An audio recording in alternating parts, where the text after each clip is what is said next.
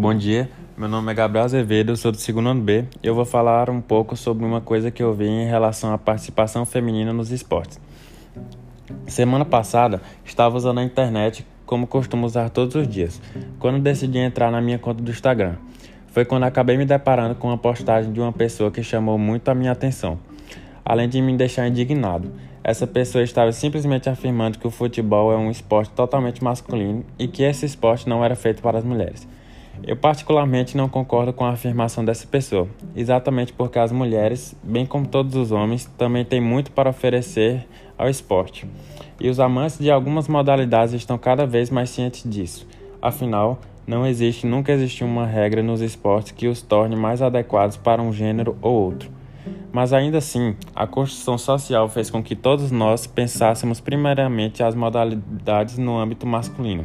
Somente no século XXI que as coisas começaram a mudar, quando vários movimentos feministas conquistaram terreno, gerando resultados e mudanças. Dessa forma, as mulheres acabaram ganhando seus espaços na sociedade e no esporte, passando a serem mais respeitadas, o que eu acho totalmente correto e justo para elas. Em relação ao esporte, eu acho uma total falta de consciência nós não incluirmos e reverenciarmos as mulheres, assim como é feito com os homens, em meio às dificuldades que as mulheres passam.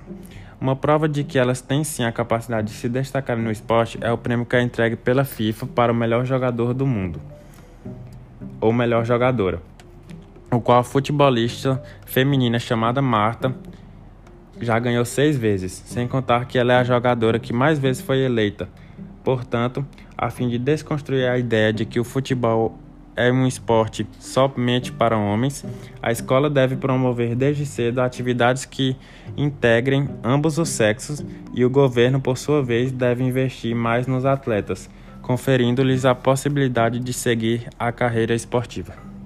Obrigado.